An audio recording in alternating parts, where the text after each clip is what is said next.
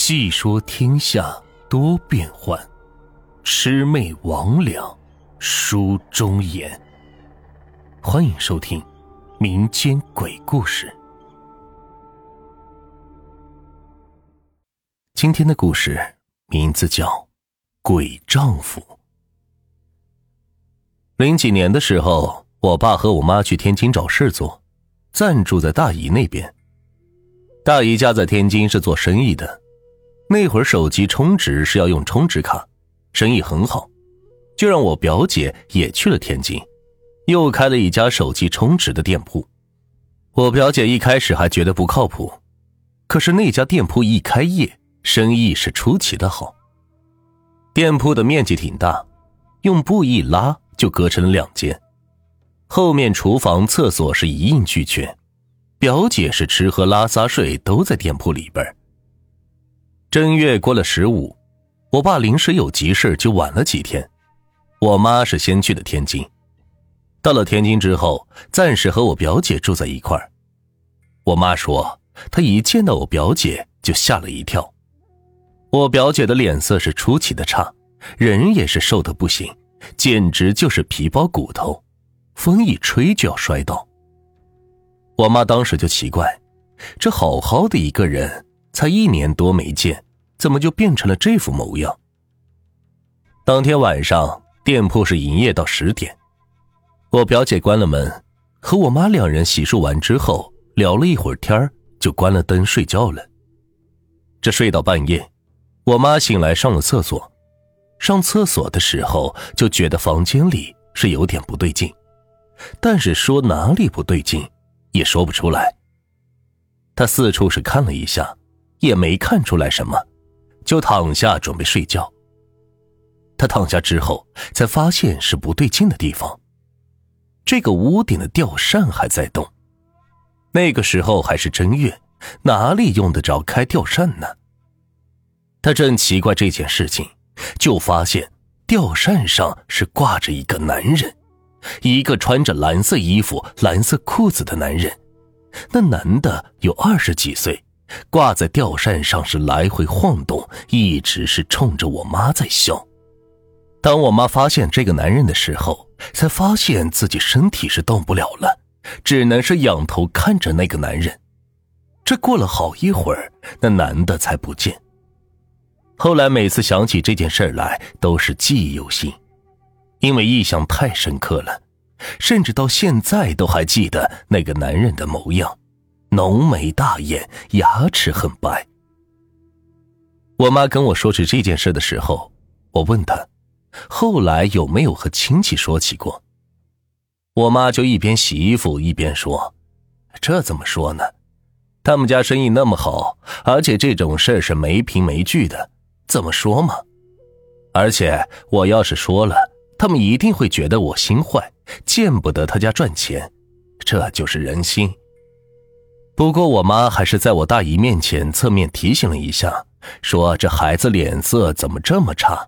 这刚见到的时候都快认不出来了，那瘦的跟小竹竿似的，是不是有什么事儿啊？”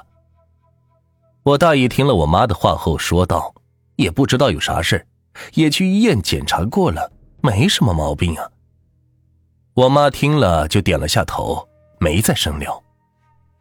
几天之后，我爸是到了天津，在天津的另外一个区找了个事情做，就在附近是租了个房子。这租好了房子，他就去表姐的店里接了我妈，接上我妈之后，带着行李搬到租的房子里去了。这回来的路上，我妈就把店里发生的事情和我爸说了。我爸听了也是很奇怪，说进店的时候总觉得不舒服。而且店里开了暖气，也并不暖和。我妈搬走之后，两家是一年碰不到两次面，直到过年回老家，坐在同一辆大巴车里，我妈才再次见到了我大姨。见到我大姨之后，我妈特意是看了看我表姐，觉得脸色是好了很多，就对我大姨说：“哎，你别说，这孩子身上有肉了。”也越来越好看了。我妈这么一说，我大姨是轻轻的叹了口气，把事情跟我妈细细的讲了一遍。原来年初我妈搬走之后，我大姨大姨夫听了我妈的话，也是越想越觉得不对劲，就问表姐，自己有没有感觉到哪里不对劲呢？起初我表姐是不肯讲，支支吾吾的。我大姨看她这样子，那肯定是有事。这劝了半天，我表姐才说，自从到了店里之后，老是梦见一个男的来找她做那种事。我大姨听完是气得不行，说这事怎么不早讲？训斥了一顿表姐之后，急急忙忙的打电话回了老家，这报了地址门牌号，让家里的老人家去找人看看。这老人家看完之后回电话说，那屋子不干净，店铺也别开了。我大姨也是听了老家人的话，又去店铺的边上打听，后来才知道这店铺几年前。发生过一起凶杀案。有一个外乡的年轻人在这做小生意，生意一直以来都还不错。有天晚上生意是特别好，所以关门关的是很晚。这街道上的其他店铺都关了门，他才关。在关门的时候遇到了一伙抢劫的，这伙抢劫的有三个人，个个手里都拿着刀。这年轻人血气方刚。也不怕，就和这三个抢劫的打了起来。这无奈是打不过人家，而且几人手里都有家伙，身上也是被捅了好几刀。这年轻人往外跑的时候是没跑掉，被三个人是杀死在了屋里。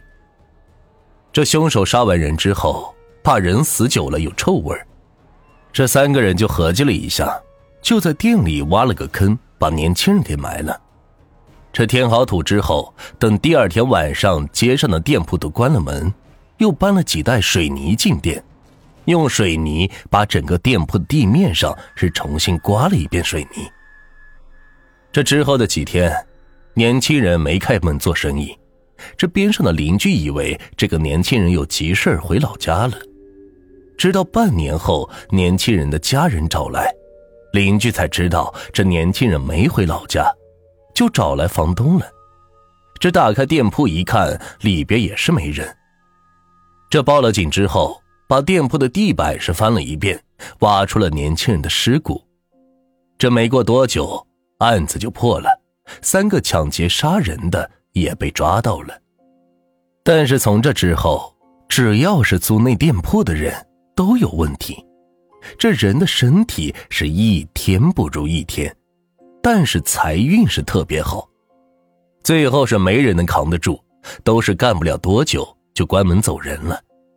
我表姐算是干得久的了。我妈说到最后也是直叹气，说好好的一个年轻人就这么没了。本来这件事情就这么结束了，可是过了年，我大姨跟我妈说了一件事，我表姐怀孕了。我妈也是不敢相信，就问这孩子是谁的。我大姨也不隐瞒，说可能是那个年轻人的。我妈跟我说这件事的时候，我都一直觉得是假的。但我妈说这件事情是千真万确，也是找人看了的。这看的人说，我表姐怀的孩子确实是一个不在这个世界上人的。看的人还说了，这孩子不生不行。